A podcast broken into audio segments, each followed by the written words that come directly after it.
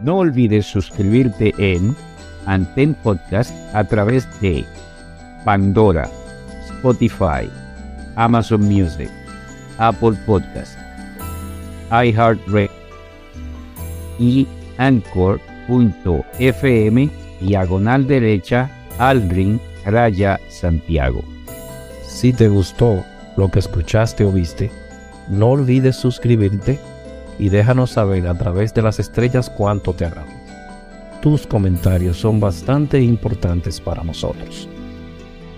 Pueden hacernos llegar sus comentarios vía email a podantempodcast.gmail.com Un nuevo episodio se presentará cada dos semanas.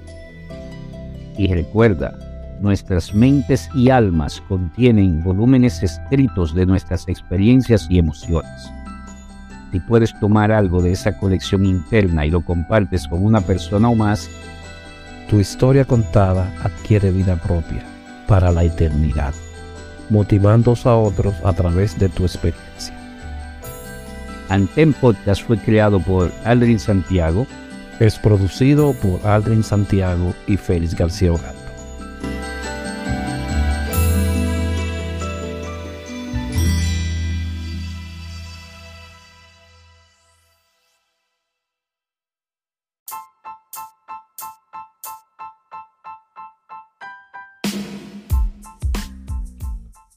Diferencia entre el pasado, el presente y el futuro es solo una ilusión persistente.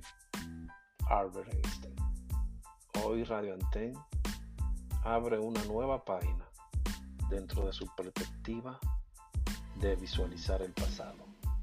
Hoy trataremos de recrear unas de las tantas tertulias que ocurrieron por muchos años en una institución en un área específica, aquella oficina llamada la cisterna. Hoy, esos mismos personajes que estuvieron allí vuelven y tienen un gran conversatorio acerca de los tópicos que tal vez se trataban en aquella época, pero con una nueva visión de el siglo XXI. Estos episodios serán llevados por nuestra nueva visión. Bienvenidos a la nueva temporada de las charlas en la cisterna. Gracias.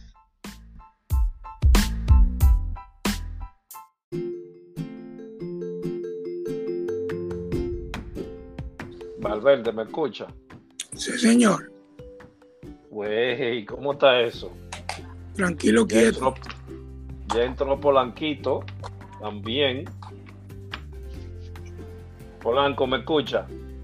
Firme y claro, bendición papá.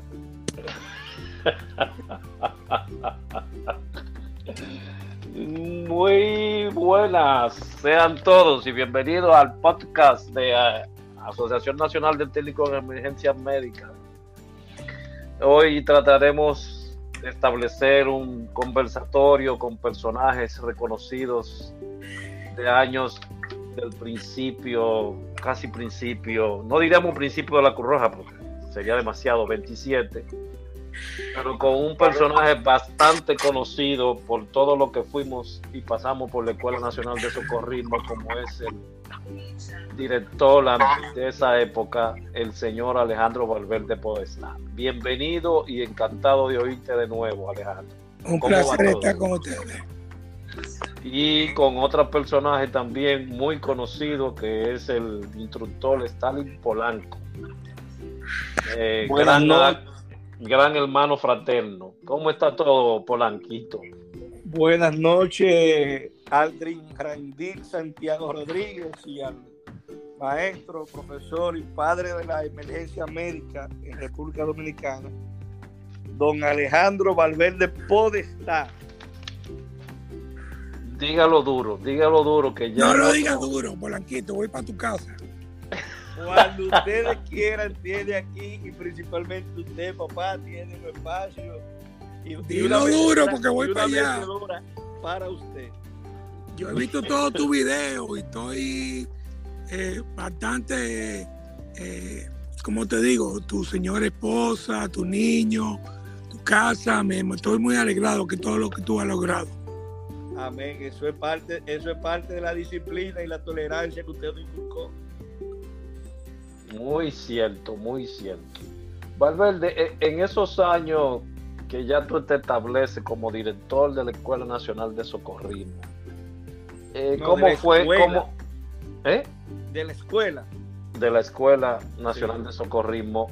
¿Cómo fueron esos primeros años en el ámbito educacional y todo lo que tú tuviste que comenzar a, a, formar y establecer porque no había nada establecido? ¿Cómo, te fue en esos primeros años? Mira, en esos primeros años, yo te voy a ser franco, la, la, lo más difícil que yo tuve que hacer es introducir mujer instructora. Cuando yo llegué nada más había una sola. Y, y, había esa mentalidad que no la vamos a cuestionar porque era la de la época. Entonces yo traté de, romper un poquito con eso. Eh, con la claro luchando con lo con lo que ya tú sabes el problema político administrativo pero ese fue mi, y eso es lo que más fue que era luchar con, con los otros socorristas que podían haber mujeres instructoras. Ok, pero ¿cuál fue la primera mujer instructora que tú lograste establecerla como instructora? No, cuando yo llegué ya había una o dos. Entre ellas estaba Marili de la Cruz. Marili de la Cruz. Sí, yo conocí. Yo conocí a Ketty Sánchez. Y, en ese, y Ketty Sánchez fueron las dos. Para mí, eh, puede que haya, hayan habido antes de, antes de mí, pero Ketty Sánchez y Marile fueron las dos primeras. Ok. Bueno, dentro del staff hay gente joven como Rafael Andújar, que es una persona que viene de, Santo Domingo, pasó por Santiago trabajó como técnico en emergencia ya y ha logrado establecerse como técnico en emergencia médica aquí. Bienvenido Andújar y a nuestro instructor de instructores, que es Julio Alessi Batista en el área de, de campismo. De campismo, no solamente de campismo, de la otra parte que era educación en la parte de orientación, todas esas partes. Bienvenido Julio también encantado de tenerte aquí. Alessi está por ahí. Sí, Alessi está aquí ya. Yo veo ahí que está conectado. Puede ser que tengo algo para ti. Profesor Valverde, dígame. esas mujeres instructoras, esas pioneras, porque allá estaba la escuela de enfermería. ¿Eran, e, ¿Eran instructoras de enfermería o de primeros auxilios? No, no, no, no la escuela de enfermería, tú estás hablando muchísimo antes de yo. No, ellos, ellas estaban en, socorro. En socorro. ok, porque la escuela de enfermería hasta eh, los años últimos que estuvimos allá en, el 2000 todavía funcionaban los, los famosos cursos de, enfermería, auxiliar de enfermería, que era eh, impartido los fines de semana también. Sí, pero las dos personas que te mencionamos son de socorro. Ok. Muy bien. Pero es evidente, aunque algunos quieran negarlo, salió un libro. ¿En ¿Cuál fue la, la primera institución, como yo lo he dicho, no sé si estaré equivocado, que estableció el curso de técnico, no técnico, primeros auxilios avanzados dentro de la, en la República Dominicana? tú tengas conocimiento. Bueno, yo no me quiero y no voy a entrar en discusión. Mira lo que a Puerto Rico y logré traer un manual que era el manual de los técnicos de emergencia médica de los Estados Unidos y era una de las primeras traducciones al, español. Eh, y yo comencé a dar curso con ese manual a finales de los 80. Eh, yo no quise abusar y quizá fue una metida de paz que yo no puse técnico en medicina médica, sino primero auxilio avanzado. Pero el manual que se usaba para dar el curso de primero auxilio avanzado era el manual de técnico de emergencia médica de los Estados Unidos. El TUM, el famoso TUM. Ese era el que se tradujo en México. Eh, esa es la cosa. En México, por razones gramaticales, no lo tradujeron como eh, técnico en emergencia médica, sino como técnico en urgencia médica. Pero lo que nosotros dábamos en Santo Domingo era un TUM o TEN, como tú le quieres llamar, o, lo que hoy le llaman Free Responder. Era como un híbrido entre primero auxilio avanzado y técnico en emergencia médica, porque era un poquito más que técnico que eh, primero auxilio avanzado. Yo recuerdo, Valverde, que ya luego de haber iniciado esta nueva generación con, y haber aprobado el curso de primer auxilio avanzado, en el Hospital Darío Contreras iniciamos un grupo con el primer curso de técnico en emergencia médica o el prototipo de, de curso de técnico en emergencia médica que inició en el Hospital Darío Contreras. Sí, es correcto. Y el, el requisito era el primer auxilio avanzado de la Cruz Roja Dominicana. Mira, tú, tú, estás totalmente de acuerdo. Incluso yo tuve el, honor, no instructor, fui invitado para dar una conferencia en ese curso. Sí. Y esta señora, que yo creo que hoy es doctora, si no me equivoco, eh, Sí, eso, eso, lo que usted ha dicho es correcto. Yo di clase en ese curso y eh, lo que pasa es que yo no quería en, Cruz Roja crear un problema técnico con el, curso técnico, porque se supone que si tú eres técnico tú tienes que tener un aval de la Secretaría de Estado de Educación. Entonces, por eso nos quedamos con el primer auxilio avanzado. Inclusive, yo tuve la honra que cuando empezó Movime y toda esa gente, ellos exigían el, el, P, el PWA de la Cruz Roja. Claro. una cosa, eh, una cosa. el personal base, el personal base de, de Movime, dentro de ellos estaba, eh, creo que Eugenio Faña, César Camaño estuvo ahí, pero eran las bases completa de, Cruz Roja Dominicana. Polanco, tú que eres el ducho, el, el, que tiene el conocimiento en la parte jurídica, eh, si en esa época no existía a nivel judicial que tenga eh, afianzado en esa parte de que siempre lo dijo Barbelde, aquello que no sea en una casa de altos estudios no está avalado. Es decir, entonces nunca existió un técnico en urgencia médica primero. No, por eso, por eso el, hospital docente Darío Contreras sí e inició ese programa, porque estaba preparado para eso y tenía la, era un, es un hospital docente, universitario. Sí, Correcto, inclusive de ese curso se, se graduó Alejandro Báez. Alejandro Monchi. Y se mandaron a hacer una insignia en metal a los Estados Unidos. Sí, correcto. Estaba Alejandro Báez, Monchi, el, Alexander Pacheco, estaba yo.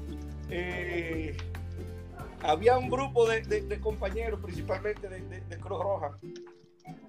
Ok, pues entonces existió un primer auxilio avanzado o un técnico de emergencia avanzado, un técnico de emergencia médica y en qué año, porque tenemos que partir desde ahí para poder atravesar lo que ya yo había dicho con Ogando, que sí es cierto, eh, Valverde fue uno de los padres de la medicina prehospitalaria en República Dominicana. Es que no fue uno, fue el padre. porque todo lo, lo, la UNIBE, vamos a decir que era la, la- la universidad de lo que llamamos hoy POPI, y después la UNFU, donde se formaban, era en la Cruz Roja Dominicana. Y le- yo recuerdo que le decían el doctor Alejandro Valverde, y él siempre, muy humildemente, decía, no, yo no soy doctor. Sí. ¿Entiendes? Todos esos médicos a- a- antes del 2000 a la fecha que se han formado en emergenciología es gracias a ese señor que usted tiene o tenemos aquí como eh, invitado de honor.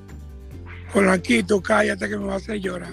No, papá, es que, es que usted llevó a lo que fue nuestro país al estándar más alto en emergencia médica. No, no, no, no. Cuando- Yo, eh, yo inicié el proceso, pero no, el estándar todavía tiene que seguir, tiene que seguir avanzando, tiene que seguir prepa- preparándose con la- la Asociación de Técnicos de Emergencia Médica, con la Asociación Médica de, de Medicina Prehospitalaria. Claro. Eso, eh, no, es na- no, no es que yo lo hice, no. Tienen que seguir.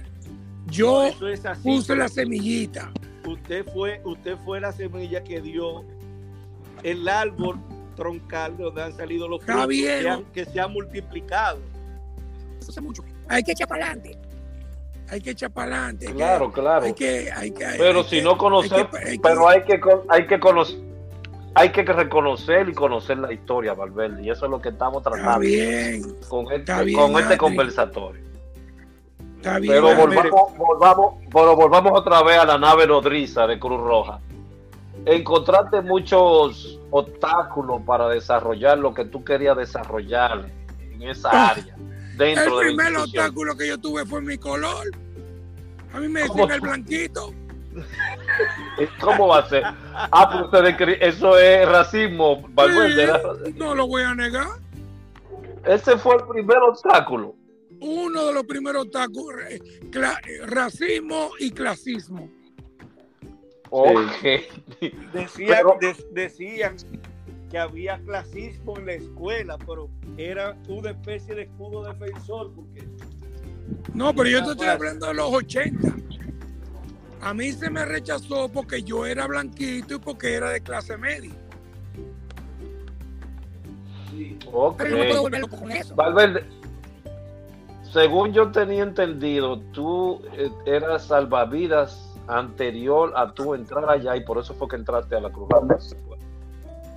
No, mira, en el año 80 yo era Boy Scout y tenía que pasar el examen de, salvavi- de la especialidad de salvavidas de los Boy Scouts. Entonces yo fui una noche a la piscina olímpica a tomar el examen para graduarme de salva, para sacar la especialidad de salvavidas de los Boy Scouts. Eso fue en el año 80. Cuando yo vi lo que estaba pasando, dije, coño, no pude entrar al curso porque ya el curso estaba muy avanzado yo voy a coger este curso el año que viene. Y efectivamente en el año, en el año 81 cogí el curso y me gradué de salvavidas. Mi primer título en la Cruz Roja Dominicana fue de salvavidas. Ok, pero entonces después, ¿qué te motivó a, a seguir, a desarrollar un área totalmente eh, opuesta a la de salvamento acuático? Es que no es opuesta, eso no.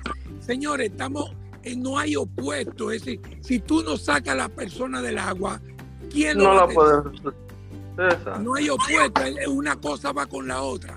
Yo me hice en el 81 sa- instructor de eh, salvavidas y después me hice instructor de salvavidas y me hice primer auxilista que Olivares, que era un carajito de 13 años que vivía enfrente de la Cruz Roja en ese entonces. Olivares se graduó conmigo, pero era el niño del curso porque nada más tenía como 13 o 14 años. Y entonces eh, una cosa va con la otra, señores. La medicina de emergencia no es un, un punto, es, es una cadena de puntos. Ok, ok. Pues Entonces, comenzaste a desarrollar el primeros auxilios. ¿Cuál fue la primera, el primero que comenzaste a desarrollar?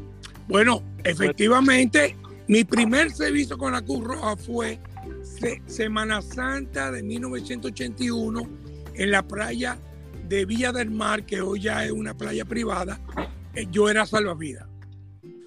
Playa Villa del Mar. Eso es, en Juan Dolio. sí, es un poquito más hacia el oeste de Juan Dolio.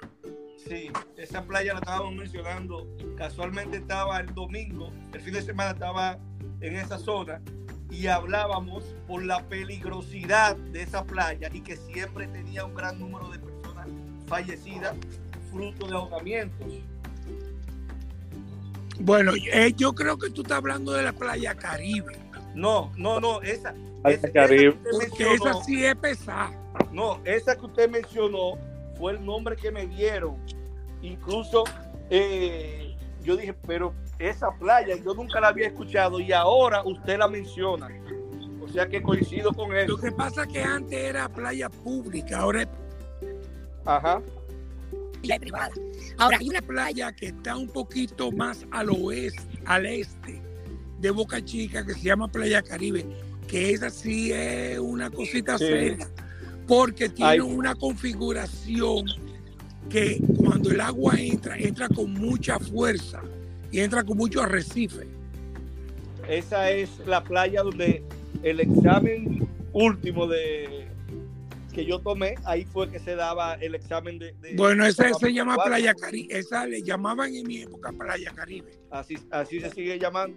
Yo voy a tener que coger un vuelo para tener una conversación con, con el distinguido Valverde. Señores, pero, pero déjenme enterar por lo Bueno, menos. pero tú- tú- u- no hay problema, tú me dices, no, ah, no. Nos sentamos en la casa de Polanquito. Señores, y recuérdense que yo soy el más nuevo aquí. Para mí es un honor escuchar lo que un día alguien me contó del señor Valverde. Mucho gusto, Ra- Rafael Andújar de este lado. Andújar, Oye, Buena. por, por- por- Cuando por la- usted llegue del aeropuerto, justo debajo del punto más alto de- de- del elevado del aeropuerto José Francisco Peña Gómez, ahí debajo, según dice la historia, se creó uno de los primeros comités de Cruz Roja de carretera que se formó y lo fundó el señor Alejandro Valverde Podestá. a mí, Franquito, pero tú me haces más viejo que el carajo. no, pues, Dice a- la historia. A mí me han contado los instructores que yo he tenido a mi alrededor, lo que me han formado, que el señor Valverde era una eminencia en sus tiempos. No, no, no, no, no. no. No, yo, yo tuve la dicha de estar acompañado de un grupo de gente muy buena en los 80 y los 90. Yo no fui ninguna eminencia. Yo cometí muchos errores. Sí, pero no para lo que tú tienes más caliente, pues está hecho de, no tan temprano, ¿no? Como a las 5. Se, se ligó ahí una conversación, aparentemente. Polanquito, Polanquito hace rato que está hablando de una pregunta. ¿Cuál pregunta? Dila, Polanquito. No, no, eso es más adelante, papá, eso es más adelante. No, dila dila. ahora. Dila ahora. No, no, no. Yo, yo creo que falta mucho material. Mire, Está bien, de, ok. Te, te voy a dar ese punto. dentro de lo que es el manual de PAB, que hasta la fecha, todos los que yo he visto son basados en el mismo que usted eh, aportó a la patria. En un viaje que nosotros hicimos a Guatemala, todavía en Centroamérica no había un manual tan avanzado como es el de primer auxilio básico de Cruz Roja Dominicana. No, no me digas esa vaina. Sí, sí, es así, porque en el 94, a un curso que fuimos invitados Aldrin y yo, que era el APA, o es el APA, que es el auxiliar de primer auxilio avanzado, eh, era un primer auxilio básico de Cruz Roja, lo único que Vea que el APA no era de los niños de la embajada americana. Del Metro de Miami. Sí, sí. Sí, correcto. Y a nivel de, de Latinoamérica, el curso de nosotros, tanto de primer auxilio básico como el de salvamento acuático, era el mejor personal que había. Recuerde, usted se recuerda la competencia en, en El Salvador, creo que era que se daba, de salvamento acuático, donde nosotros como país siempre teníamos los primeros lugares. O sea que, eh, como dice usted, y parte de la historia, recuerdo una Semana Santa en Boca Chica, donde el equipo de salvamento acuático salvó o, o rescató a una joven y la llevó a la carpa. Y en la camilla trabajamos, me recuerdo, Carlos López, eh, Julio de Peña, Carlos Báez y un servidor, y Pacheco también. Y duramos 45 minutos dándole RCP a esa persona. Y de ahí se paró en la camilla peleando con, a correr detrás del marido para partir. O sea que fue una cadena, como dice usted, salvamento acuático con primeros auxilios eh, de tierra, vamos a decir. Y como tú dices, esa es la cosa. Cuando yo estuve en los 80, había una, pequeña separación entre salvamento acuático y primer auxilio. Yo decía, es que no pueden estar separados. Uno es cadena del otro. Y yo fui uno de los que más peleé porque, ah, hay que graduarse de salvavidas. Sí, hay que graduarse de primer auxilio y de salvavidas. Y eso, fue lo- y eso fue uno de los, los pleitos más grandes míos en el 83, 84. Yo, yo tuve muchos problemas porque yo decía, no te puedes gra- graduar de salvavidas si no eres primer auxilista, porque lo vas a Correcto. sacar a, a la, a la playa y que se va a morir. Correcto, correcto. No, y la, la ese- camada, la camada o la generación de los 90 eh, desarrolló al máximo el curso de primer auxilio básico y luego vino ya lo que fue el RCP que lo dimos con diferentes instituciones incluso hasta con la Asociación Americana del Corazón eh, gestionado por, por usted. O sea que siempre íbamos a la vanguardia de un paso más adelante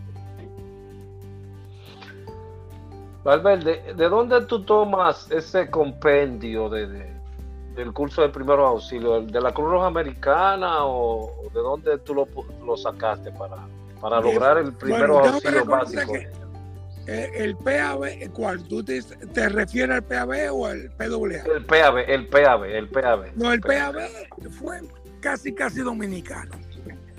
Fue un compendio de, de lo que había y de lo que. Porque el PAB no era malo.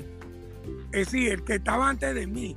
Lo que pasa es que le faltaban algunas cositas y el problema del PAB dominicano en los años 80 era que no tenía manual. Ese era el principal problema. Todo era dictado, como era el sistema educativo de nuestro país en República Dominicana. Y yo lo que hice fue que lo imprimí para que no tenían que estuviera copiando tantas cosas. Pero el. PAB, yo tengo que reconocer que fue 80% dominicano. Ok. Fue, fue, fue todo una recopilación de, de- de- de- de libros de allá. Lo que había ya puesto en papel, porque el problema es que no estaba en papel. Entonces ha- había que dictar, como era la tradición de los profesores dominicanos en esa época, dictar, dictar y todo el mundo copiar. Bueno, entonces tú hiciste esa, ese, ese aporte de crear ese, ese manual, ya la gente solamente leía y el, y el, y el Y le puse dos o tres cositas más, pero no era la gran... Yo re- reconozco que yo, lo que yo hice del PAB, ve- venía ya un 70-80% de atrás. Lo que pasa es que no lo, te- no lo tenían en papel. Ok, vamos a darle la bienvenida a un gran amigo de todos nosotros, que fue partícipe de muchísimas cosas dentro de la nave nodriza Cruz Roja. Eh, Raúl González está aquí con nosotros. Si quieres hablar algo. Raúl, esperamos por tus voz. ¿Me Bienvenido.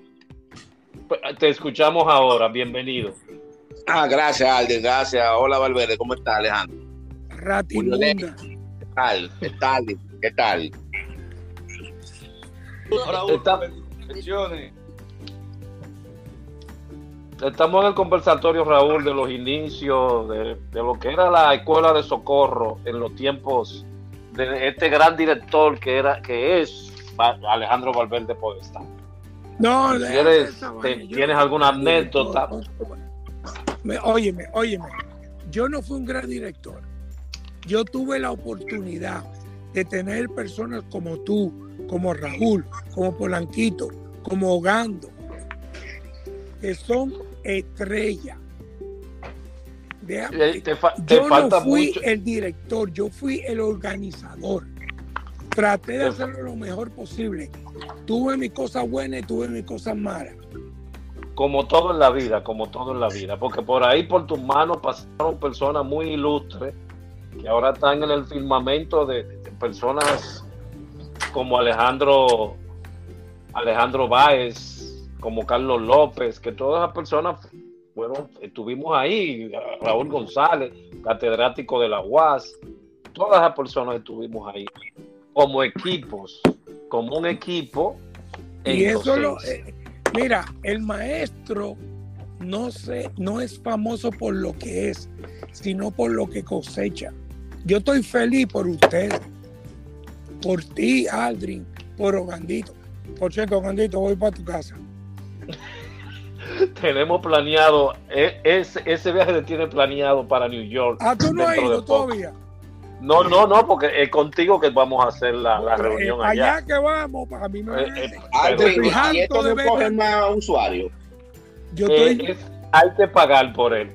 No, no, es que yo he visto mucha, Yo creo mucha que sí. mucha vaina y muchos perros. Yo Pero, creo que sí, que para esto hay que pero- pagar. Pero yo no entiendo, pero es más fácil hacer un Zoom y ya.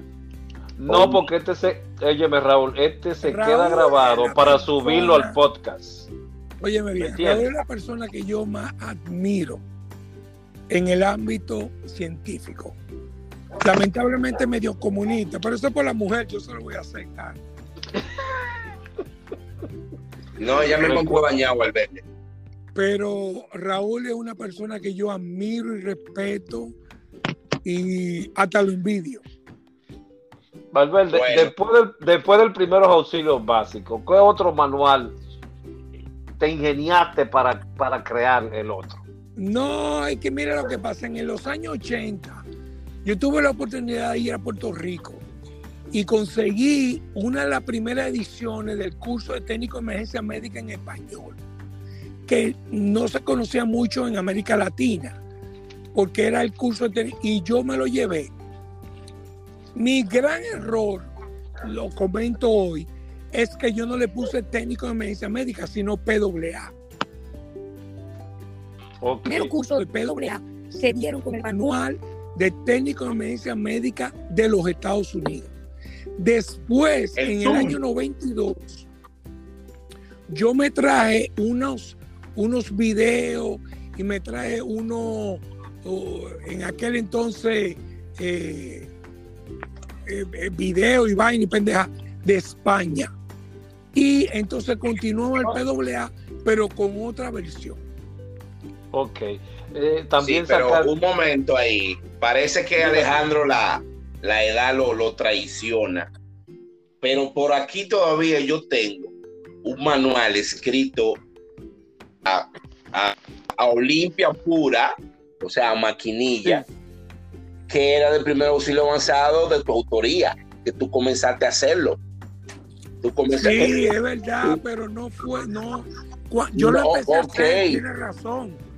Pero no tenía, no tenía, o- no tenía de la,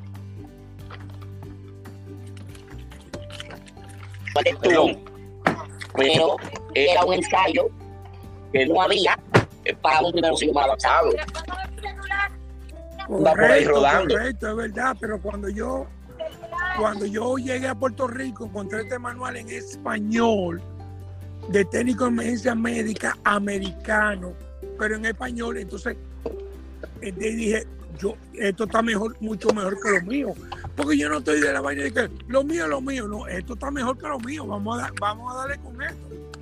No, pero o- Alejandro. obviamente, Alejandro, en esa época no estaba internet, que tú vas a Google y buscas 10 millones de PDF y puedes escribir un libro. En esa época, No, yo, aquí no había nada de referencia bibliográfica, o sea, tú lo sacaste de tu experiencia propia. Y eso tiene la, Sí, la yo- validez de que- cual tú hayas buscado por ahí. lo que tú estás hablando, tú estás hablando entre el año 86 y 88. Y el, el manual americano yo lo conseguí como en el 88, 89. Alejandro, Dígame. yo recuerdo cuando usted estaba recogiendo en su oficina. Yo tengo, y voy a buscarlo en esta semana, ese manual original que me lo entregó usted en su oficina, conjuntamente con mi gorro. Se llama de, de oficina. De bombero.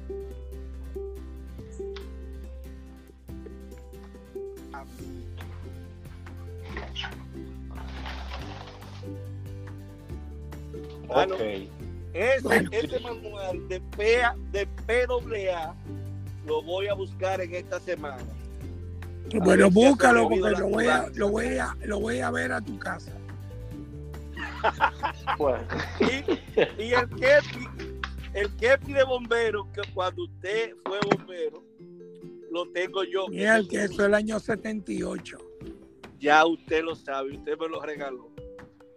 el- No ya. me eche envidia, no. para mí, para mí como persona que pasó por, por ese, eh, por, por el curso de PWA, para mí fue algo ah, devastador encontrar a Verde en este salón de acto con todo este instrumental y, y muñeca y muñeco y tú entonces tener que desarrollar ahí ay, lo que Valverde preguntara. Ok, esto, esto, esto, esto, esto, aquello. Eh, Era difícil, Señores, Valverde. oh, vamos Era de difícil. otra cosa, no hablen de Valverde nada más. Pero, pero que esa es la entrevista, Valverde. Es que era el No, la Valverde de ese no pasado. para mí. La entrevista era la Cruz vivencias. 90. Vivencias de esa época. Esa es una de las vivencias. Esa Sí, es una de las vivencias. el Pero hay más cosas bonitas, interesantes. es que eh, dentro de lo bonito está lo traumático. Porque es que yo no, yo no me acuerdo bien en los exámenes de, para ser fiscal una tensión tan grande como el examen de PWA. Mi madre quedó yo. Fueron dos días sin dormir. Bueno, Hogando, de, de- de- Polanquito, déjame decirte que lo que tú estás diciendo me enorgullece enormemente. Lamento que haya sido de esa manera, pero bueno. ¿cuáles son las dos preguntas que tú quieres hacer, Polanquito? Ala. Ala Polanco, ahora no quiere hacerla. Bueno, Dila. dentro de, de esa nueva generación que entró eh, Juan Pérez Richés, mi, mi hermano eh, Sergio Vargas, creo que Bianca Martínez, eh, estuviste tú, Aldrin, también. Eh, me recuerdo que comenzamos el monitoreo de los cursos y en esa graduación de, esa época, tocó investir con el título de instructor de primer auxilio básico. Yo me quedé sentado en el medio, en la fila del medio, la, la silla 5. El nombre. ¿Qué pasó ahí? ¿Qué pasó? Que no te hicieron, que no te hicieron instructor en esa época. Sí. Eso es lo que tú quieres dejar dicho. ¿Por qué? Eso es lo que, eso es lo que él pregunta. Porque tú eres ¿Por qué? demasiado loco. Exacto. Tú eres una excelente persona, pero en ese momento tú eras muy acelerado. Eh, Era tan acelerado Valverde que yo, tú sabes que se hacían los simulacros con las personas y se le ponían a hacer los y yo siempre le decía, le decía a Polanco, Polanco, no ataques tanto que una persona de esa te puede, bueno, mala suerte del destino. no, eso fue. Estábamos dando clases, era instructor ya, estábamos dando clases a un grupo que era de, de un grupo de judoka. No, no, le O él quitó le- así. él, él le hizo eso a esa persona, a una mujer, me recuerdo como ahora. Y yo solamente vi los pies de Polanco allá arriba, por, por encima de mi cabeza, en el suelo, con la muchacha agarrándole una, un brazo. No, el Y yo, pecho. nada la más lo, piel- y yo nada más lo vi y dije, te lo dije. Polanco, Polanco. Lo único que retrasó tu certificación de instructor es que tú eras muy bueno, pero eras muy acelerado. Y óyeme, No, real- yo no sé si tu segunda pregunta es ¿quién muy es- maduro. no hay el mejor instructor de Cruz Roja. Eso no existe. Eso Eso, no eso- eso existe. yo lo entendí. Perfectamente. Eso, eso yo lo entendí. Mi trabajo no era seleccionar el mejor instructor de Cruz Roja, era seleccionar el instructor adecuado. En 1993, a Cruz Roja llegó una solicitud para dar un curso a la Asociación Gay Dominicana. Yo hablé con tres instructores y los tres se negaron. Amigo siempre amigo. Ese mismo, amigo, siempre amigo. ¿Y por qué no mandaste a Raúl? Cuenta eso, Alejandro. ¿Y por, y por qué no mandaste a Raúl? Oye, mi Coño, muchacho. me lo dice ahora 20, 20, 30 años después. La vaina es que yo tenía que, yo tenía, mira, yo no soy el mejor instructor de Cruz Roja. Muchos de ustedes son mejores que yo. Mi, mi papel era jugar, tratar de poner en el mejor momento. Cuando llegó esa solicitud de amigos siempre amigos, se lo presenté a más de tres instructores y no me lo cogieron. Al final lo tuve que dar yo y no me siento mal. Igual, y no quiero tomar el punto, porque mi señora esposa llegó una solicitud de la cárcel de, del ensanche de la fe, que gracias a Dios ya desapareció, para darle un curso de primer auxilio a las mujeres, y fue María Virginia. Estuviera yo casado con un amigo siempre amigo. Entonces, ¿qué es lo que te quiero decir? Mi trabajo no era seleccionar el mejor, yo tenía los mejores. Tú, Ogando, Aldrin, Raúl, yo no tenía que buscar los mejores. Lo que yo tenía que buscar era quién era la mejor persona. Usted sabe, eh, volviendo, vol- volviendo a de- de- del incidente, que casi me cuesta la instructoría porque pasaron consejos. Ese grupo era un grupo de scouts que supuestamente es grupo 93 de los Prados, pero en realidad eran agentes de la DNCD que habían ido a tomar el curso. Y la joven era del equipo de judo de la policía, campeona del equipo de judo de la policía. Y a raíz de eso, el organizador de ese equipo tuvo que, yo creo, usted identificarse, decirle, mire, yo creo que hay un error porque me iban a, me iban a partir. Eso en la historia se había visto. Pero yo creo que la tecnología de usted combinada con la parte de Hogando, el sazón de Aldrin, el sazón de. Yo creo que sacó, como usted dice, un para cada grupo. Buena. Bueno, eso fue lo que yo traté de hacer. No, que- cometí errores, pero eso fue, eso era lo que yo trataba de hacer. Y una pregunta, papá, Dígame. de la, de la nueva generación, está estoy casi mandando a callar, estoy hablando demasiada mierda. Raúl, esto va para, para, la, para el podcast. Controlemos nuestro Bueno, vocabulario. eh, eh, Polanquito, nueva generación, ya yo tengo 20 años fuera del país. De esa generación de nosotros, sáquenlo bien. Es que no hay mejores instructores. Para lo que era bueno Ogando, Van Troy, Raúl, tú. Es, decir, es que yo tenía que jugar cuál era el grupo a quién se lo iba a mandar. ¿Entiendes? Yo tenía usted en la cabeza. Mira, yo no.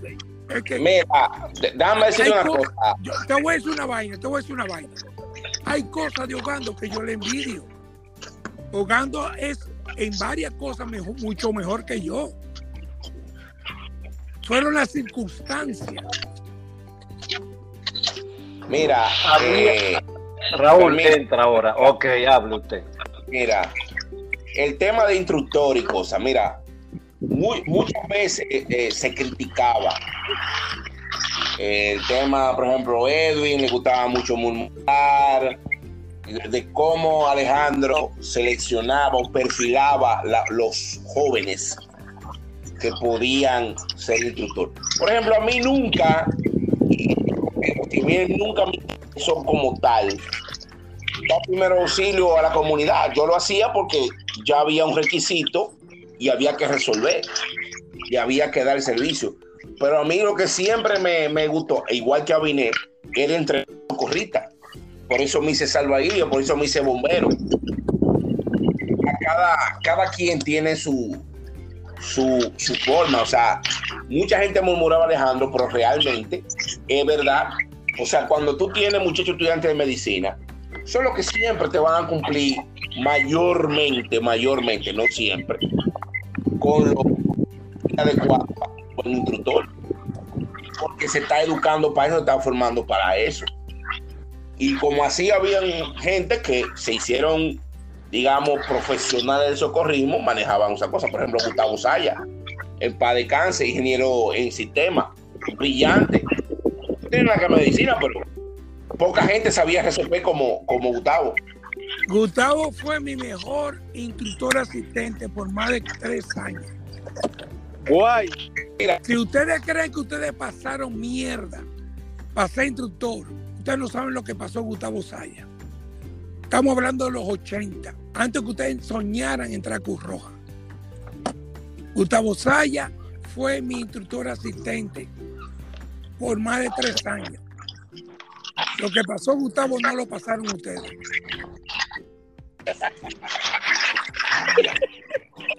No, yo me imagino, no, y, óyeme, y el que aprendió, el que recibió clase de Gustavo Isidro Saya en RCP y BLS y pasaba ese curso, no necesitaba más nada.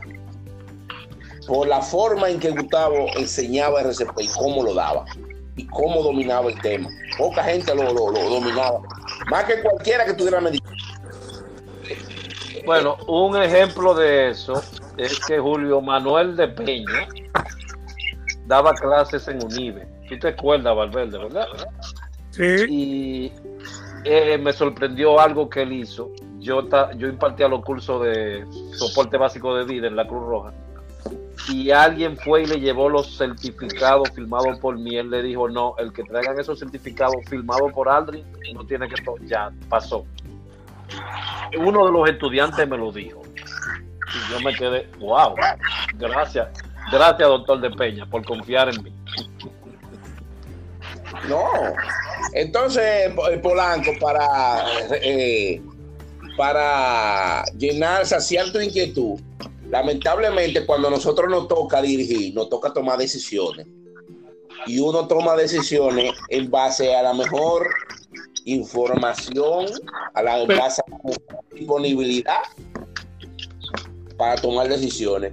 Alejandro dice, bueno, errores, bueno, no errores, el peor error era no tomar una decisión y tú la tomabas. Y eso es lo que tú te hacías en base a lo que tú tenías, tú trabajabas.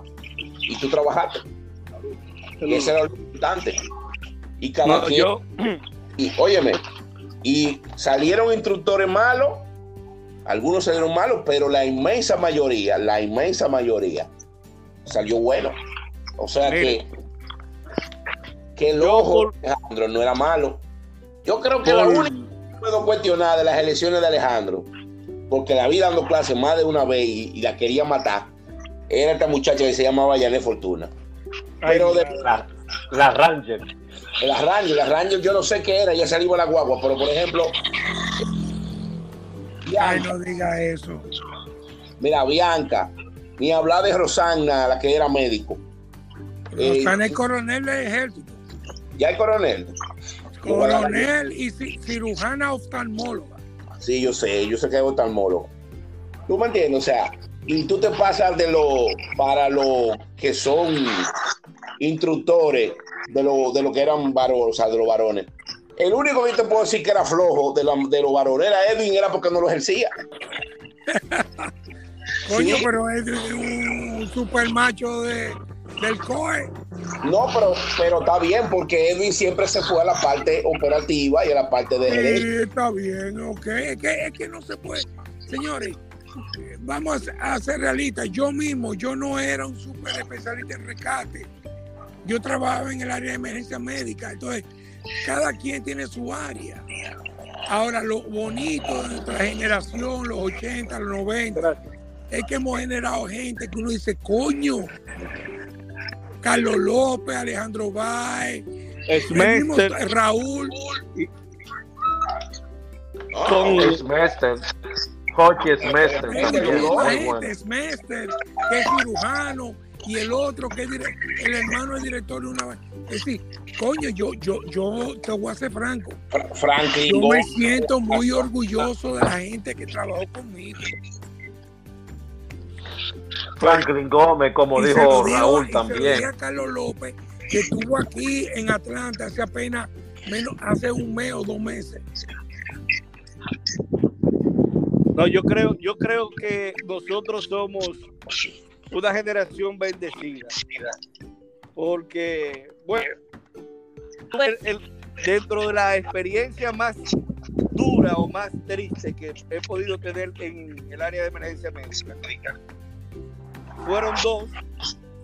Una un accidente donde murió un niño, la Abraham Lincoln, por un carro echando carrera, un Mazda 323, y lo dejó abandonado. Y la otra fue con una emergencia con Hogando, un 18 de diciembre, donde nos llamaron para... Permiso, Polanco, permiso. Porque tengo que atender algunos asuntos aquí. Eh, nada, Valverde, eh, como siempre, grato oírte. Y a ti, Aldrin, eh, hablamos un día de esto y a los demás, un abrazo y Ya veré Ya. cómo empeño algo. Está bien, ok. Voy para tu casa, Lambé. mira, cállate, maricón, que viniste a Punta Cana, coño, y ni lo dijiste. A mí no me llevaron, me, lle- me llevaron. No, de- déjate de cuento, déjate de cuento, coño. Tú haz de cuento a otro, pero a mí no. Señor, voy para tu casa, ¿eh? amén, a puerta abierta. No, no, no, ya, ya estoy cansado de ver muchos vi- videos y películas de tu casa. Yo la quiero ver en persona. En vivo, a las órdenes de aquí para todos. Yo voy a coger un avión y voy a alquilar un carro nada más directo para allá. Ni sé No, dónde te- tú vives, pero yo voy a llegar. Yo te busco. Ahora estamos intentando, déjame ver, que va a subir una persona predilecta de Valverde. Mr. Ogando, Félix García Ogando. Déjame ver. Bienvenido, Félix García Ogando. ¿Cómo está? Bienvenido a la tertulia. Aquí tenemos a Alejandro Valverde, a Stalin Polanco, a Aldrin Santiago que le habla y a Alessi Batista que no ha dicho ni esta boca en mí, pero está ahí. Dándonos Alessi. el apoyo. ¿Está ahí? Alessi está ahí. Sí, dándonos el apoyo, pero no ha hablado nada. Dile a Alessi que tengo una cosa para él. Él Alessi- está oyendo, seguro. Bien. Ogando, ¿nos escuchas? Buenas. sí, claro que les escucho, gracias. Alejandro, estaba hablando de ti el día pasado que, di que tienes una caja, te di mi dirección y todavía no me han enviado la vaina. mandarte entonces hablé con Alessi y me dijo que solo mandara a su hermano. Ya, ya no sé qué voy a hacer. Qué barbaridad. Yo solo mando a quien sea, yo no tengo problema. Oiga, vamos, va- Mira, con, el olvídate de esa vaina ahora. Vamos a hablar de una vaina, Ogando. con- con el permiso de los superiores, decir que Ogando entró, que una experiencia más amarga que tuve la viví con Ogando, que fue una emergencia donde me to- nos tocó ir a levantar el cuerpo de un compañero, que por cierto era mi garra y, mi, y nuestro compañero de promoción de PWA, eh, Ricardo Lamu. Sí, sí, yo me acuerdo. Me recuerdo que cuando mencionaron, llamaron de emergencia de comunicaciones y describieron, dijeron, mire, tenemos un, un- un voluntario eh, que tuvo accidente. Se llama Ricardo. Digo yo, aquí hay dos Ricardo. Ricardo, el de juventud y vive en vivienda, y Ricardo Lamu, que vi- Y cuando llegamos al sitio, eran las 5 de la mañana. Él no andaba en el carro de él, andaba en el carro de la mamá. Y digo yo, wow, qué bueno que no es, ese no es el carro Gando, le digo yo. Y todavía estamos boca abajo en el piso, todavía yo no lo reconocía. Hasta que me tocó levantar, darle, lateralizarlo a él. Yo me frisé. Y Ogando estaba al lado mío y me dijo, echa para adelante y no es tiempo de esto. Creo que fueron las palabras de Ogando. Y para mí eso fue lo más, lo más duro que yo me he podido encontrar. Un, En- un paréntesis, Polanco. Eh, le damos la bienvenida a alguien que ustedes también conocen, un estimado amigo de la zona sur del país, el doctor Cornelio Rodríguez. Bienvenido, doctor Rodríguez. ¿Cómo va todo? Muy bien, buenas noches a todos. A ver si me escuchan, por favor. Ya te estamos escuchando bastante claro y certero. Ah, pues muchísimas gracias a todos. Eh, veo aquí a Félix García, nuestro instructor de Stalin Polanco, también instructor, compañero de mucha peripecia, y al gran maestro Alex, Alex Valverde, que me imagino que es Alejandro Valverde por estar. Ay, dejen eso del gran maestro, que me siento más viejo que el carajo. Bueno, jefe. Bu- bueno, Y se lo agradezco, se lo agradezco, doctor, pero si, si- si ya yo tengo cana y me estoy sintiendo con ciertos años, yo lo veo a usted con un par más que yo, sí. Pero siempre Bueno. con el respeto, el mismo cariño eh, y el respeto sobre todo. Usted para mí, eh, mi familia y muchos de nosotros, de verdad que usted se ganó el respeto en todo el sentido de la se lo palabra. agradezco, se lo agradezco. Bueno, en ese Cornelio. mismo tenor, y antes de responderle a Polanquito, Alejandro, si todavía usted y yo tuviésemos la misma edad, yo lo veo como mi senior. Como, No, déjate de vaina, Polanco. como si me llevara al menos cinco años. Te llevo cinco minutos. Yo siempre te envidié a ti. Señores, déjense de vaina, ¿Verdad? ya yo estoy en 50, por Dios. ¿Verdad? Y yo en Antes, 56.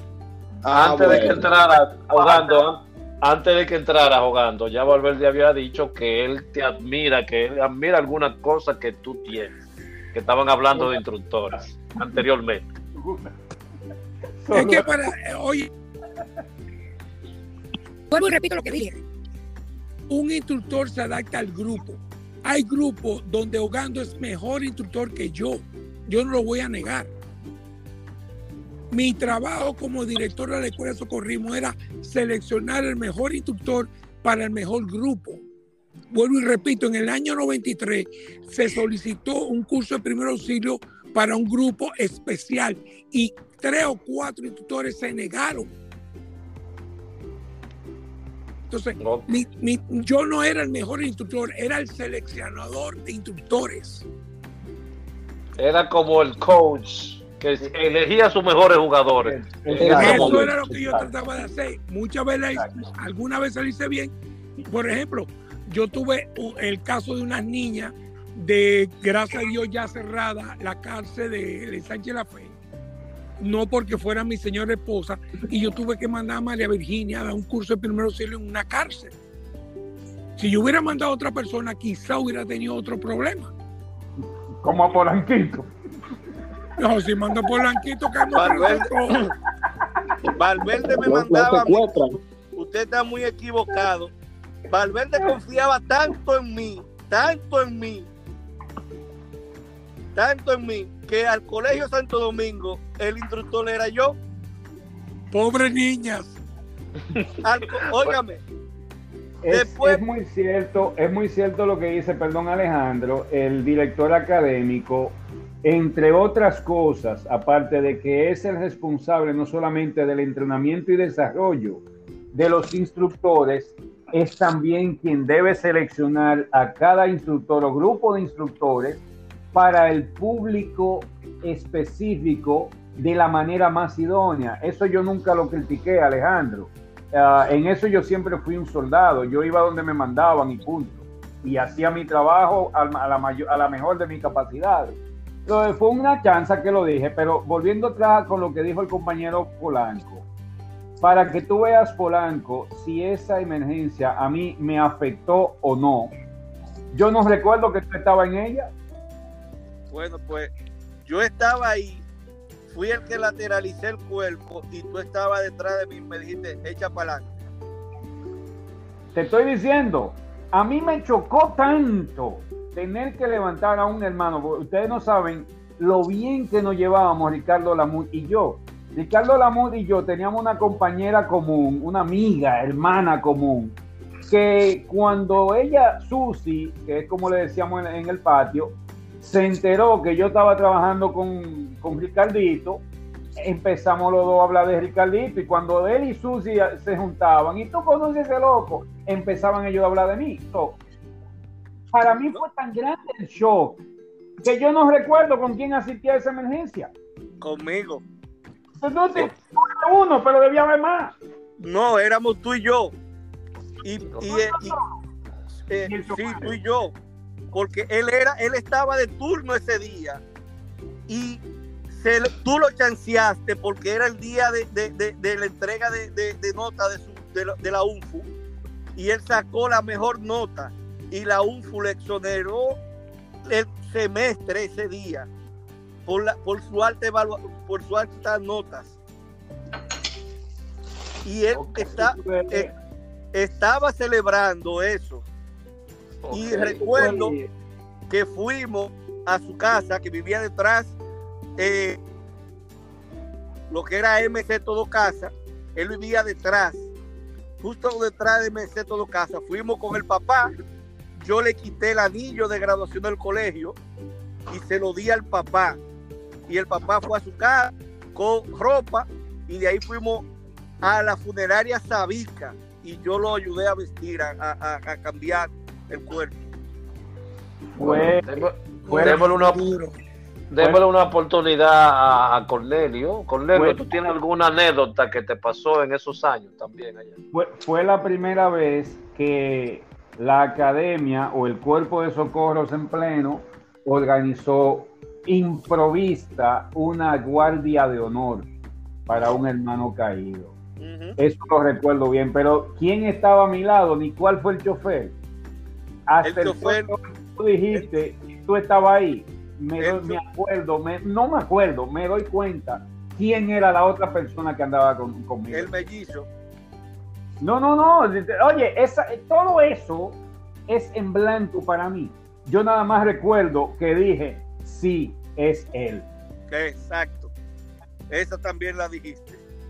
Eso es, es lo único que yo recuerdo. Lo que te dije a ti, ¡ah! yo ni sé a quién se lo dije. Si lo dije, no sé a quién se lo dije.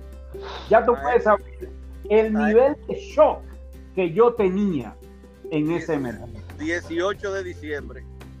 Le van a dejar la oportunidad a Cornelio, por favor.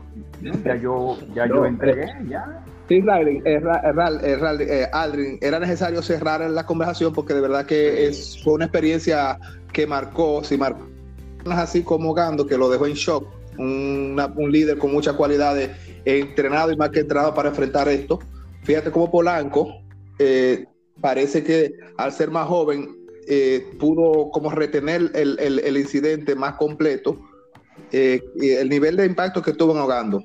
Bueno, Aldrin, eh, eh, bueno, mi saludo a Polanco, que no lo saludo ahorita en la entrada, en la bienvenida. Aldrin, experiencia y anécdota tengo mucho, porque al final del día nosotros comenzamos en 1989, aquí en Barahona, en el sur, y tuvimos tanto experiencia aquí como allá en el nivel central, y por supuesto que recordamos. Una de las experiencias que tuvimos allá eh, está el tema de los conciertos que nos tocó. No me tocó en el gran concierto donde hubo conflicto con la hermana Defensa Civil. No tuve esa oportunidad. El mío estuvo muy tranquilo, apenas una lluvia. Eh, luego tuvimos eh, varias salidas, pero una como que yo digo, wow, eh, ni de película. Y si lo digo, no, no me parece cierto. Una vez fuimos con Camilo Ventura Ogando, me parece que era, al puerto aquí por donde está, ah, aquí en el muelle, por la avenida del puerto, sacamos un señor eh, obeso de sobrepeso que había caído a la bodega y eh, ya uno había adquirido la destreza y la práctica, pero uno, bueno, tenía como la misión del deber de, de- canalizar al paciente y con el vehículo en pleno tránsito y en plena curva, uno logró canalizarlo. Eso a mí me como que me subió mucho la estima en el momento. Digo, wow, qué destreza uno ha desarrollado. Y mira que ya uno lleva experiencia de hospital, pero en condiciones de emergencia el ambiente otro. Eh, aquí en la zona, pues sí tuvimos grandes. Una de las grandes emergencias fue eh, cuando George, las inundaciones que tuvimos aquí en esta zona, fruto del desbordamiento de las presas de San Juan, eh, que se desbordaron y arroparon varias comunidades y nos tocaron varias. Efectivamente, salir en patrullas a, a recorrer las comunidades, a sacar gente que encontramos en los techos de la vivienda en hora de la noche, donde la defensa civil y los bomberos se echaron para atrás. Eh, había un señor que era que tenía los botes y, lo- y los motores y, el- el el- los camiones, Daihatsu. Dijo, vamos a buscar a esa gente. Todo el mundo se echó para atrás. Y el único, lo único que los locos, por supuesto, fueron los de la Cruz Roja. Efectivamente se metieron y efectivamente hallamos incluso hasta voluntarios en los techos de la casa. Logramos sacarlo. Otra fue en el mismo contexto de York, fue eh, el camino interrumpido eh, y, había que cruzar en un puente, era por una polea. Y nosotros fuimos en la Yola y la Yola se le enredaron unas hojas de plátano y la Yola ya iba a la deriva. Y cuando nos toca agarrarnos, ¿de qué agarrarnos? A lo que tuvimos que echarle mata fue una mata de limón con espina y todo. Y ya después que no, no aguantamos más, que la corriente nos llevaba, la soltamos y nos enganchamos del, del cable por donde estaba pasando la polea. Uno de los colegas se quedó enganchado y la Yola siguió su rumbo y al final terminó en cuero. Eso fue un espectáculo y para todo el que estaba ahí. Eh, gracias a Dios no tuvimos mayores incidentes. Y sí, en Santo Domingo nos tocó salir eh, en varias ocasiones. No, y hay una, la, la- hay una experiencia que yo tengo con Cornelio, que fue la pasantía de salvavidas Ajá, de María Olivares, ajá. de Rubén Quincarpio y un servidor. Cornelio nos solicitó para Barahona. A María le tocó el quemadito. A mí me tocó San Rafael junto con, Ah, con Cornelio y su esposa Mari. sí, Y a Rubén le tocó los patos. los patos. Que, Polanco hizo una en esa. Como siempre, como siempre. No, esa- Igual no. Fue un accidente, Polanco. ¿cuál fue la que yo hice? Cuéntamela. Cruzando el río, me parece que era con un tal delfín de la defensa civil. Ah, sí, que me dijo que lo cargara caballito. Sí, señor. Sí, yo te voy a cargar con tu maldita madre. Y, se, y se- y se- una piedra, se tropezó con una piedra a mitad del río, con ese señor que andaba en calidad de supervisor nacional de la autoridad. Satanás le decían, yo creo que era. No sé si era Satanás, eh, creo que era Delfín, no recuerdo bien. Era uno de esos líderes de esa época Sí, que eran autoridades. Todo el Sí. mundo Cornelio. temblaba cuando llegaban. Cornelio, tú llegaste a ser instructor de la, de la escuela. Eh, estuve más como ayudante y mi, mis experiencias co- como, co- ajá, y, y mi experiencia más fueron aquí. Eh, una vez que vino eh, Hogando y vino luego Eduardo Aybar, yo estuve apoyándolo como monitor. Y allá en Santo Domingo, recuérdate que yo estaba más enfocado al final con el tema de VIH eh, con. Carlos Rodríguez. Y en No, esa que- sí, Cornelio llegó a Cruz Roja del distrito ya hecho y formado en Barahona. Ya correcto. Barahona, Cornelio era Don Cornelio. Sí, eh, aparte, aparte de eso, nosotros recibimos un entrenamiento que el mismo maestro Valverde eh, nos lo validó con un certificado eh, que nos dio un barco que vino, unos misioneros cristianos, y nos formó eh, dos cursos que hicimos. Y en ese momento, eh, el que nos entrenó era un mexicano, Martín Gaitán, eh, que se certificó para formarnos como técnico en urgencias médicas. Y cuando Valverde vio el contenido, vio los conocimientos, pues dijo, bueno, ustedes ahora mismo están capacitados por encima de nuestro, de nuestro nivel en Santo Domingo para ese momento. Me parece 89-91. Tenemos el, cer- el certificado intacto ahí. Cornelio. Y, sí, Tú sabes que la experiencia mía en San Rafael contigo, te lo agradezco de, de- de- de- de- de- de- de por vida, me ayudó que posteriormente, ya en el año 2002 más o menos, yo estaba en la parte ya empresarial, fui con un ex, con un voluntario de Cruz Roja, Eduardo Mariano. Y Eduardo Sí, Eduardo Mariano, se, Eduardo Mariano se... Yo le dije, no te metas, que esa playa es complicada. ¿eh? Y se metió y se tuvo al hogar. ok. Yo lo saqué a Eduardo. ¿Está oyendo algo? Y fue gracias que tuve con donde aprendimos a, a buscarle los trucos, los A la playa. señas a la playa.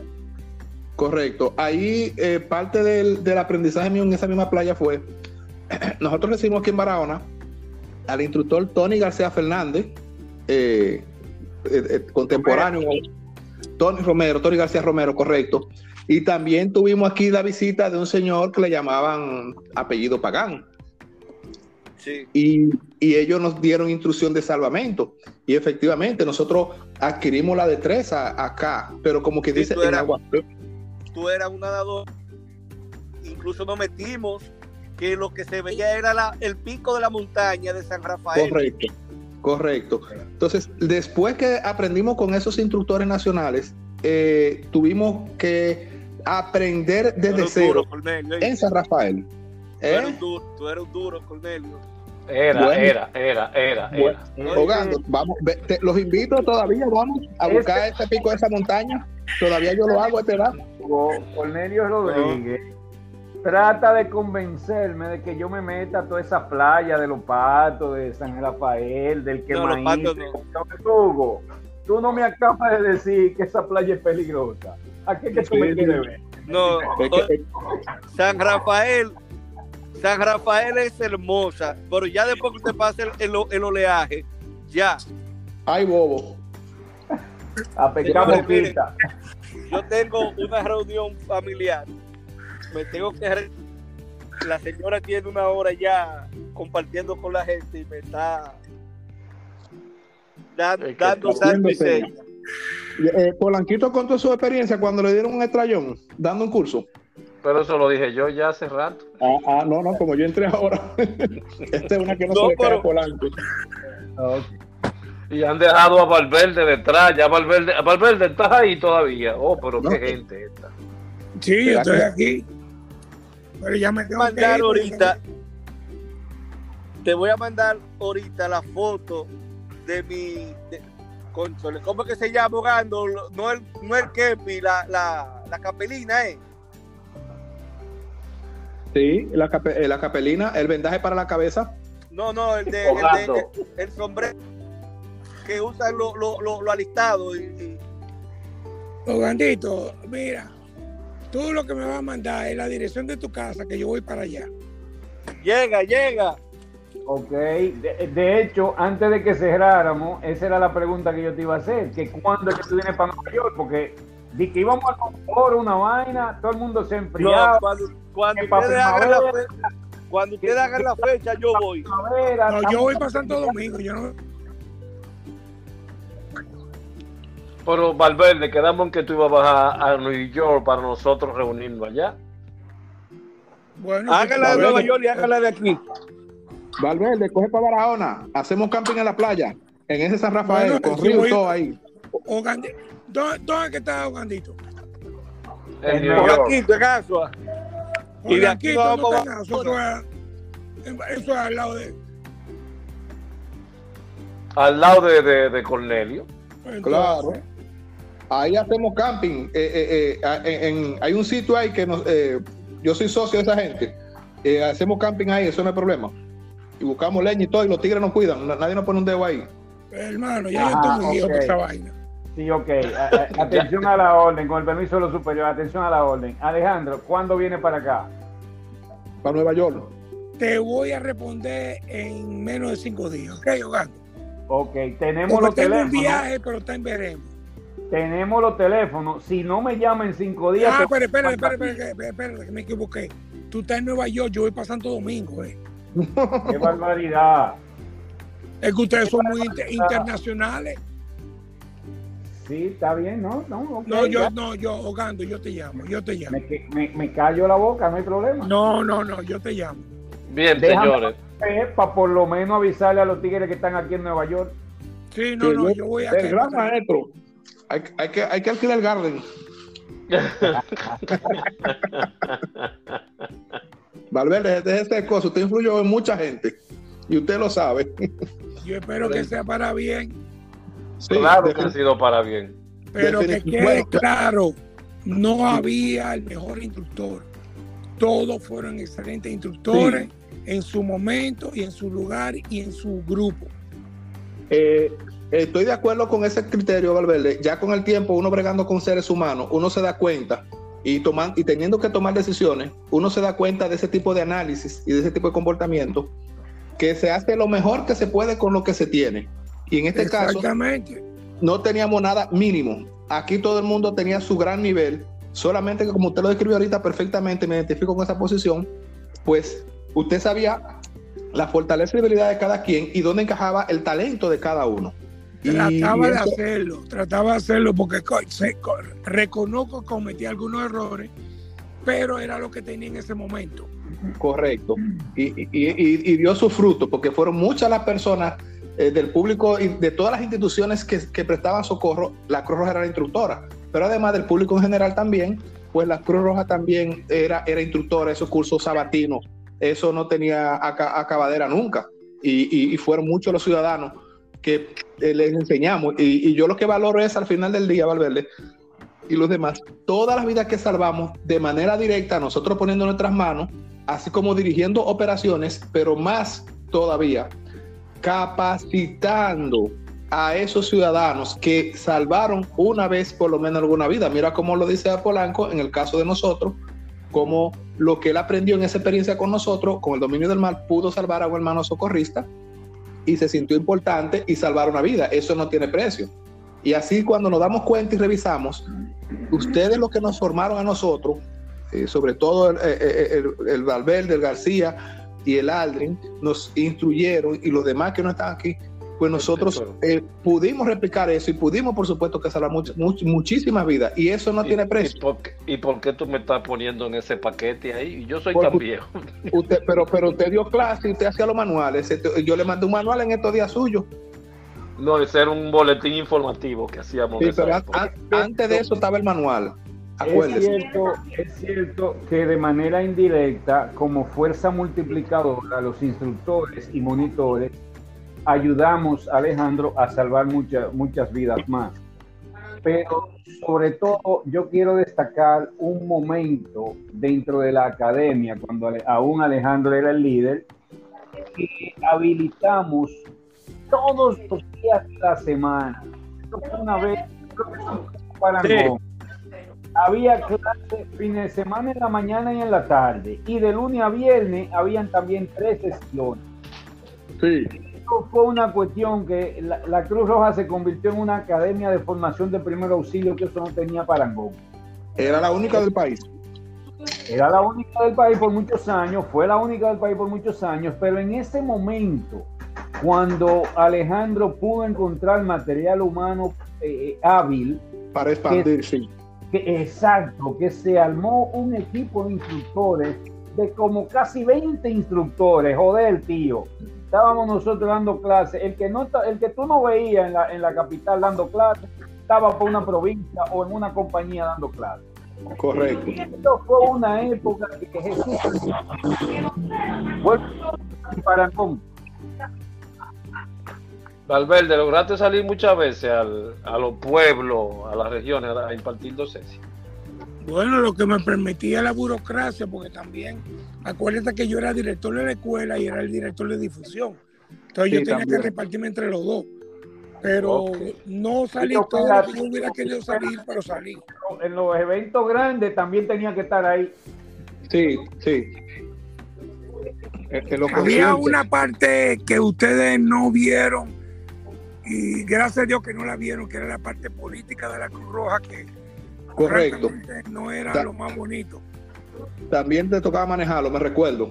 Cu- eh, la- las sesiones del consejo, la gestión entre el consejo y la dirección ejecutiva como mediador en cierto modo, y también la conducción de ese proceso del Consejo Nacional y la misma dirección ejecutiva era otra carga. Sí, Pero porque Valverde, Valverde fue el único que Valverde fue el único que llegó a ser su director de la Cruz Roja, que en ese tiempo existía, o fue director general, No, subdirector.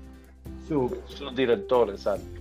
Sí, porque el, el subdirector eterno que teníamos, recuérdense que era Frank Guillén, En paz Sí. yo lo el, el eterno, o sea, Francisco Antonio Guillén Ramírez fue el subdirector durante todo el tiempo. Pero Valverde, eso era parte de su rol, porque por la, por la edad, por el rol que le correspondía Por la edad y no me por los correspondía nada, mijo. Yo era un teenager. Es que usted llegó primero que todos nosotros ahí. No, lo que pasa es que yo me la jugué, pero Sí, no, sí, había no, que no era, jugársela. no, no era fácil bregar con esa gente. Yo no sé bregar con políticos. y Yo tenía que bregar hasta con un coronel del ejército.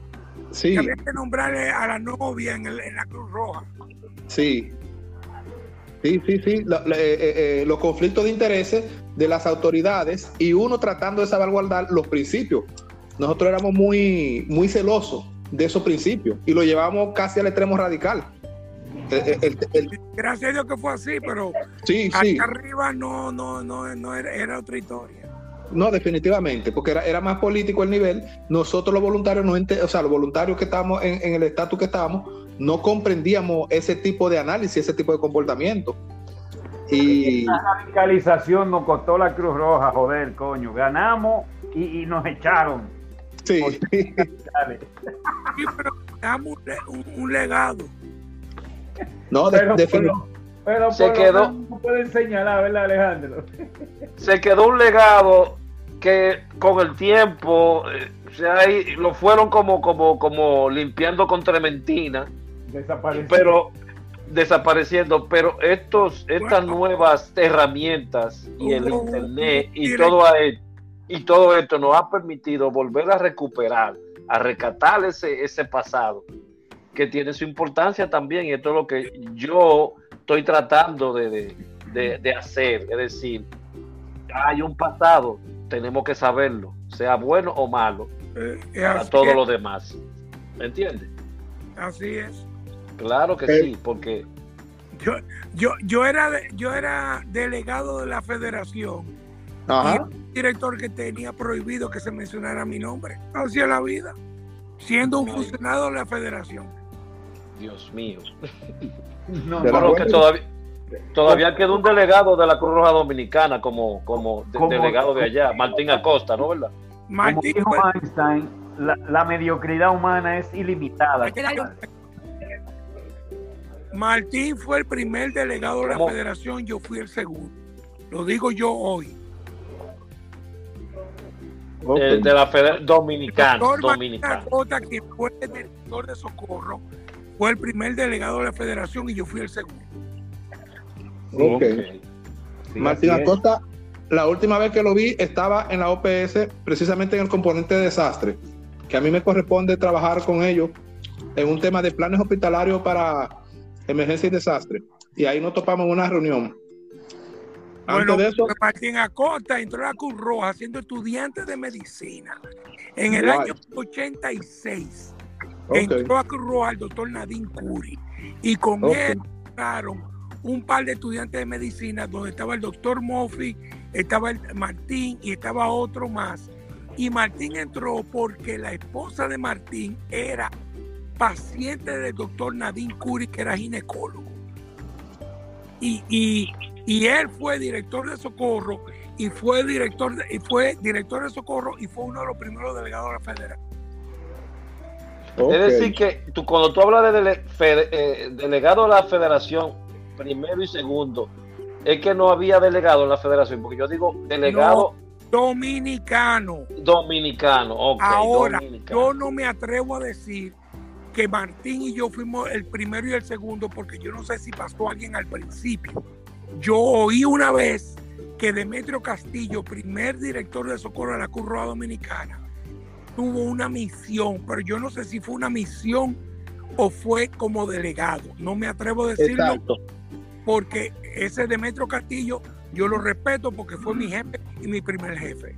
Sí, es, es correcto la, la- la precisión, eh, Alejandro, porque en, en, llámese, en calidad de socorrista, que fuimos como República Dominicana, que fueron como República Dominicana, ante un llamamiento de la federación, pero fuimos como República Dominicana a dar a tal o cual país en tal o cual circunstancia. Eh, los llámese Bueno, los casos no. de Venezuela, Colombia, claro. eso es una cosa. Yo no estoy hablando de socorrido, estoy hablando de contratado con un, con un contrato y un sueldo. O- eh, Y fue delegado. Inclusive estuvo en, Uga- en Uganda sí, varios tiempos. Correcto. Y Eh, yo tuve, en- y yo tuve en Belice y en Venezuela y en España. correcto. Correcto. Pero ya, Esa- ya no a nivel voluntario, a nivel de contratado, bajo un contrato y bajo sueldo. Correcto. Esa es, y, con el, y, con, y con el mote de Delegado internacional de la Cruz Roja, exactamente. El no, el estatus. El- estatus, que diga, el estatus. Sí, Yo sí, sí, me delegado- equivoqué ahí. Delega- yo fui delegado de, de- yo fui delegado de desastre y también fui delegado de, de logística.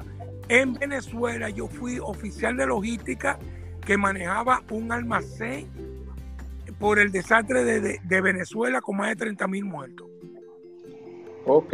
El estado de Ese Vargas fue, sí, ese fue el deslizamiento esa vez. y las inundaciones. En. Vargas. La inundación. 29, yo, tu- yo llegué el 99 y salí de ahí a mediados del 2000, del 2000. Yo duré más de seis meses allá. Wow, Dios mío. Durante mucho tiempo ahí. Bueno, En Belice yo duré ocho meses.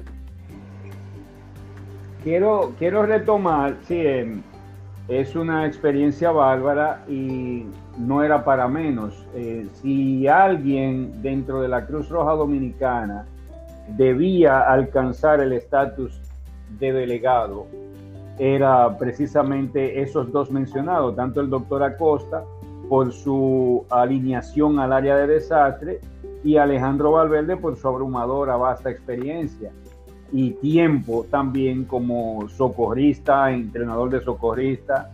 Eh, lo que me encuentro raro fue que nunca enlazó con el 6CR, porque también Alejandro es bien versado en lo que es DIH. Pero vaya, eh, una son de cal y te otra de arena. Ahora mismo eh, ahogando. Número uno, el 6CR no, no es en desastre. Y tú lo sabes mejor que yo. Es en guerra. Y el 6CR tiene una predilección por los delegados que hablan francés. Porque es el idioma oficial del 6CR. Es por eso que yo nunca enlacé con el 6CR. Pero Alejandro, había una, una premisa o, o- o una creencia, o no sé qué, cómo llamarle, o por lo menos de alguien yo le escuché que decía que había que ser suizo para ser del 6CR. No, para ser delegado oficial es una cosa. El que va a hablar con los gobiernos, el que va a hablar con los funcionarios, sí, tú tienes que ser suizo. Ahora, ellos contratan médico, enfermera, eh, logística y un sinnúmero de personas que no tienen que ser suizos, pero ellos tienen una cierta predilección a personas que hablan francés porque el idioma oficial de 6R es el francés. ok, ahora, ahora entiendo la diferencia. el combatiente. Sí. Em, quiero retomar algo que mencionó Rafael Cornelio hace un rato. Y te lo había dicho, no sé si salió publicado al aire o si se quedó en edición. Hubo varias provincias del país que por una razón u otra descollaron y llegaron a tener un nivel técnico igual o superior al de la Cruz Roja eh, Central, eh, Santo Domingo, por así decir, o específicamente.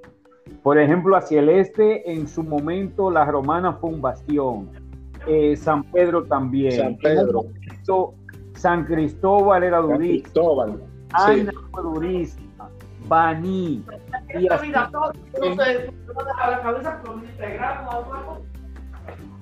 Moca. Uh. ¿Quién habla ahí? La Oh, mujer de. Polanco. Oh, se, se filtró una. Ok. Eh, y así hasta llegar a Barahona. Y con relación a lo que dice Cornelio, de que eh, estuvo tratando de ser monitor en, la- en la capital, es Alberrez. Estoy en contacto con Cornelio en Barahona y como él mismo dice, lo asimilé como que yo estaba dando. Me cuenta de algo el manual de primer auxilio básico que ellos usaban estaba por encima del manual básico de nosotros. O sea, hoy con el criterio que tengo puedo decir que eso era mínimo un primer auxilio intermedio con un poquito más. Correcto. Es por eso que tan pronto eh, entiendo la capacidad de Cornelio, trato de elevarlo lo más rápidamente posible a monitor y cuando él va a Santo Domingo a, a continuar sus estudios o a iniciar sus estudios superiores, pues trato de incorporarlo a la academia porque sé de la capacidad de Cornelio. Pero como él mismo explica, ya estaba más involucrado con el doctor Rodríguez en el área de VIH-Sida y perdimos ese buen elemento en el área académica, pero yo siempre le puse desde la primera vez que compartí y, vi el, material de, apoyo que ellos usaban para capacitar. Bueno, señores, creo que debemos de hacer una pausa acá, ya que recuerden que esto se va a subir a la web por el podcast, por Spotify van a poder oírlo o referirlo a otra persona para que lo oigan. Encantadísimo de haberlo tenido aquí a todos. Espero ah, podamos volver a hacer otra tertulia como segunda parte. Vamos a ver cómo se puede hacer, extender más personas y así todos podemos tener participación en ella. Y con las reglas del lugar, de que por favor, en un lugar que puedan estar en silencio, donde no salgan otras voces. Muchísimas gracias por su participación, Valverde, un gran abrazo. Al fin te tenemos en esa tan esperada entrevista que quería. A Félix ya se le hizo. Cornelio queda una. Estamos pendientes, sí. Sí, y otro para Leslie Batista que nunca pudo dar con el con este nuevo app. Pero ya te haremos llegar un, un video con él. Muchísimas gracias por estar en la radio Anten. Y como vuelvo y repito, recordando el pasado para no para vivir en él, sino para que podamos mostrar esas esas divinidades que se hicieron en el pasado Para preservar. Para preservar el pasado visualizando un mejor futuro. Muchísimas gracias y que pasen buenas noches todos. Igualmente. Gracias. Igual. Gracias, Al- gracias Aldrin, gracias a los demás por darnos la oportunidad de poder expresar algunas que otras experiencias. Un placer, Ok. Valverde. Espacio. Igualmente. Alejandro, si nunca te di las gracias por tu, tu mentoría y por tu Ah, no, no me la tiene que dar. soy un trago amargo, te la voy a dar ahora antes de que me muera, pues yo estoy operado y cualquier cosa puede pasar. So, hermano, gracias. Gracias, tío. Valverde, Valverde, y el, mamue- y el mamala nunca muere. Eh, Ese no va a enterrar a todos nosotros. Para que lo Sí. sepan. Valverde, aquí- señores. aquí está- tus hijos y tus nietos están aquí. Académicamente Para. Nueva York. Sí, Que pasen buenas Alvin noches. Logando, prepárense. Por solamente dime el día y ya estaré. Que pasen buenas no me lo diga, que yo trabajo en una línea aérea. Pero claro, sí, desde, desde que tú me lo digas, yo bajo para allá. Solamente tiene que dar con como con. No, yo voy para allá. días. Yo voy para allá. Avísame con tiempo. Pues. Ya, tú- ya todos saben y mil gracias por su aportes a esta comunidad, a esta parte de revivir el pasado. Muchísimas gracias. Un placer. Buenas noches. Ok, Buenas sean.